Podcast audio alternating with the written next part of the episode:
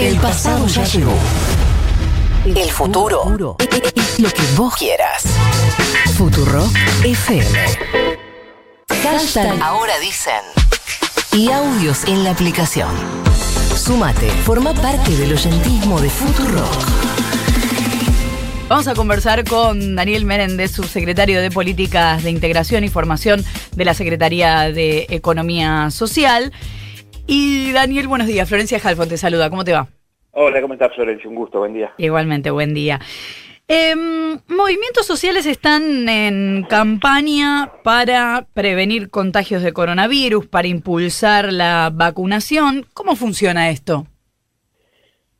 La verdad que hace, hace algunos días, semanas, empezamos a notar con preocupación esta situación de incremento de casos, ya sobre fin del año pasado, y nos planteamos el rol, la tarea en esta, en esta etapa, en, la militancia social, en, la tarea diario en, los barrios. Entendemos que, terminamos el año con un reconocimiento del presidente a la tarea esencial de, sostenimiento de la comunidad, de sostenimiento de los espacios comunitarios que, tuvieron como tarea esencial en el aislamiento la asistencia alimentaria como una tarea inmediata en, los primeras, las primeras horas del aislamiento y, que costó, costó porque eh, primero vencer el miedo para sostener abiertos los espacios comunitarios, el rol que se jugaron, eh, sobre todo las mujeres, eh, de Ramona en adelante. Ha habido historias de, muchísima valentía que, han cobrado la vida, de, muchísima militancia y que es una tarea a destacar. Y en esta etapa eh, estábamos preocupados primero por el relajamiento de la situación de, cuidado y luego por, la situación de, la falta de información en relación con, el proceso de vacunación.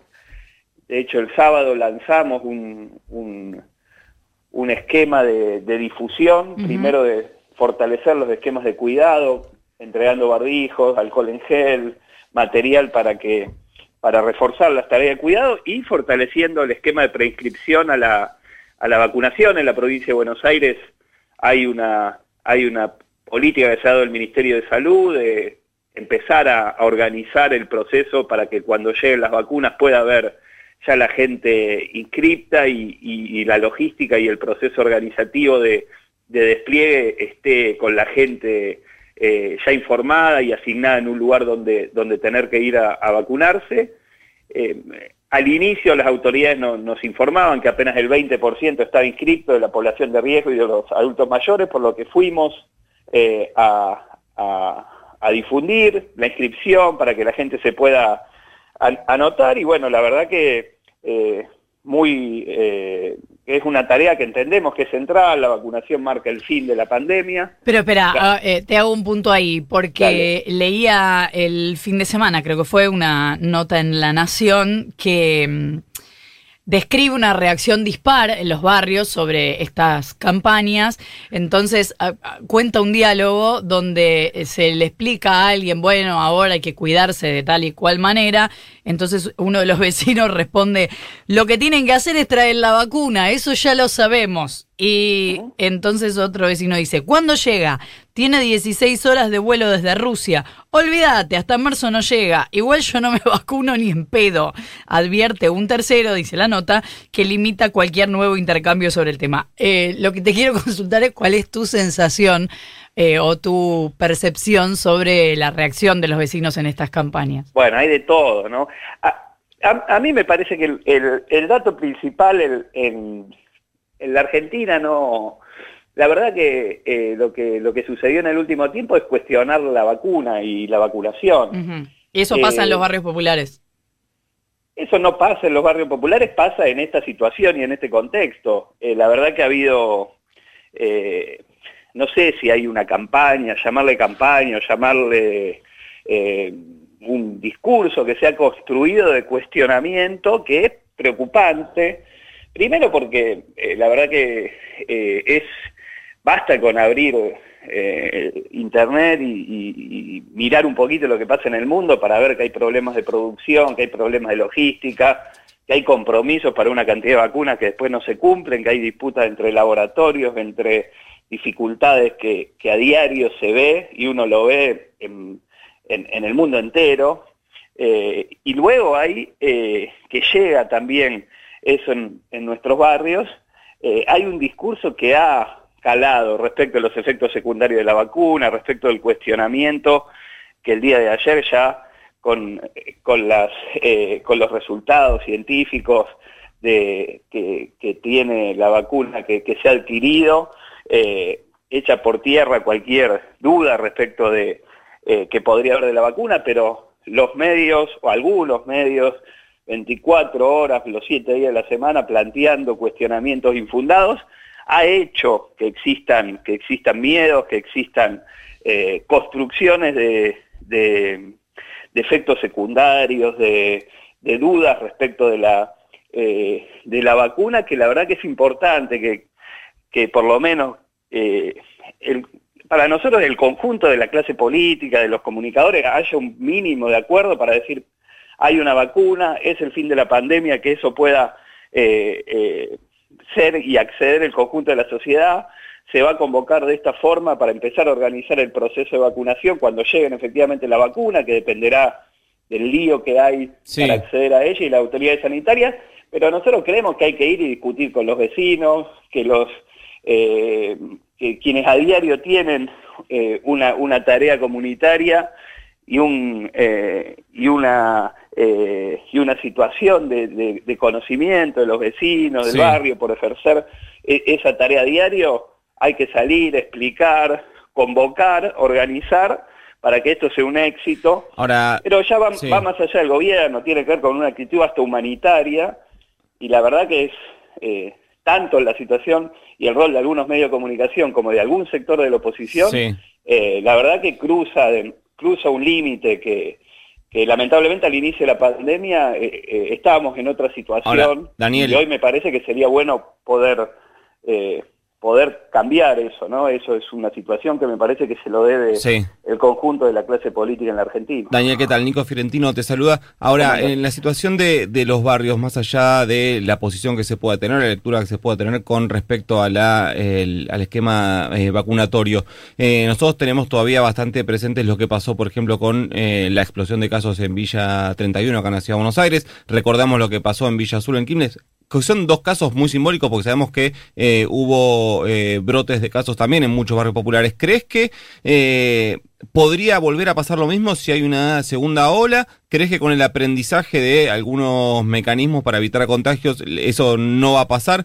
¿Crees que incluso con ese aprendizaje la, la falta de algunos insumos o, de acceso a algunas cosas también puede provocar otro brote en los barrios populares? Mirá, está parece que está atado sin duda al, cuadro general de, incremento de casos, la situación en, los barrios populares. Eh, nosotros hoy creemos que es importante volver a fortalecer la, discusión en relación con los cuidados, eso está en una situación de, relajamiento, creemos que hay que fortalecer el, eh, acceso eh, a, la vacunación, una vez que estén las vacunas, que pueda la gente mayor acceder a, inscribirse, dejar por tierra los discursos que alentaron, porque así como había cuestionamiento a cuándo llegan las vacunas y esa, y esa realidad que, es un debate a diario eh, en, cualquier, en cualquier familia, porque está muy, instalado la discusión, también el cuestionamiento a la vacuna que hay que desterrar, y me parece que eso es un mensaje que hay que, que, hay que fortalecer. Eh, y me parece que la situación siempre, ¿no? Cuando la situación eh, se llegara a establecer alguna situación de, complicación, siempre se pasa peor. Bien. Lamentablemente en la Argentina, aquellos que, tienen mayor dificultad, pero me parece que hay que, que hay que, bueno, estar, acompañar eh, y fortalecer el mensaje de, eh, de, la, de, la, vacunación y, del acceso a la vacuna porque es eh, el punto final de esta pandemia. Eh, y bueno, parece que hay un rol de las autoridades sanitarias y del gobierno en sus máximas autoridades de acceder a la vacuna. Creo que se está haciendo todo en un escenario muy difícil y me parece que hay una tarea de la militancia social de contrarrestar muchos discursos que la verdad a uno lo, lo sorprenden, parecen de la Edad Media y con mucha mala intención sobre un tema que no, eh, que la verdad que en este que en este marco debería estar al margen de la política barata de, de zancadillas y de, y especular con algo que, que debería cerrar filas eh, todo tipo de dirigencia, ¿no? La social, la religiosa, la política. Daniel, el año pasado hubo 36% de inflación. ¿Crees que eh, estamos en condiciones de empezar a discutir una actualización de los distintos programas sociales? Me parece que, eh, que el desafío eh, primero es tratar y, avanzar en un control más fuerte del, proceso inflacionario. Me parece que todo esfuerzo es poco hoy tanto en lo que tiene que ver con el control de precios, con avanzar en, respuestas estructurales al proceso de concentración, en avanzar en serio en procesos alternativos, en, donde intervenga el Estado más fuertemente en la producción de alimentos, en desconcentrar y en atacar realmente lo que ya todo el mundo sabe después de tantos años de inflación, que hay una diferencia entre lo que se produce, lo que recibe el productor y lo que está en la góndola, y hay que intervenir sobre el proceso de, eh, de comercialización eh, fuertemente. Parece que esas son definiciones estructurales que, como todo problema estructural, lleva tiempo, pero que hay que atenderlo más fuertemente. Y en ese marco, parece más allá de actualizar eh, los montos de la asistencia social, como los montos del salario y las jubilaciones, este año sin duda el desafío que tenemos es que haya una eh, un incremento superior de, los salarios por sobre el proceso inflacionario, el desafío es volver a poner en marcha la actividad. Me parece que hoy... ¿Y mientras tanto tiene que haber un IFE 4? Me parece que está atado a, lo que implique la situación epidemiológica, ¿no? O sea, hoy no. Parece que hoy lo que hay que fortalecer es la actividad y hay que fortalecer el acceso a, a que, a que nuestros vecinos, quienes están en, mayor dificultad, eh, puedan producir. Estuviste hablando con Pérsico, porque el año pasado sí querías el IFE 4. No, no, pero bueno, el año pasado una situación distinta respecto de, a mi entender, parece que, eh, que sobre fin de año, en noviembre, sobre la salida de la pandemia y sobre el, el fin de año, me parece que el IFE 4 era una necesidad y que eh, igual lo he planteado y lo hemos discutido al interior de, eh, de, mis responsabilidades en, el gobierno. Me parece que hoy eh, hay un incremento de la actividad y lo que hay que, lo que, hay que lograr es que, es que se pueda acceder a, fortalecer el, esquema productivo. Por supuesto que si la situación implica una, un aislamiento, un incremento de casos que, que que la situación determine una caída en, cerrar determinadas actividades, se deberá pensar una política social acorde a esa etapa de la pandemia. Hoy nosotros preferimos pensar en cómo eh, vemos y seguimos de cerca el proceso inflacionario para que no se pierda el poder adquisitivo y sobre todo cómo podemos encontrar un fortalecimiento de estrategia de, productiva vinculada al laburo, vinculada a, que desde esas eh, desde esos esquemas se pueda se pueda empujar eh, la, mejora en la situación social. Daniel Menéndez, subsecretario de Políticas de Integración y Formación de la Secretaría de Economía Social del Ministerio de Desarrollo Social de la Nación, gracias por habernos atendido. Gracias a ustedes, que tengan buen día. Igualmente. Cinco minutos para las ocho. Halfon, Fiorentino, Fiorentino. Ahora dicen. Hasta las 9.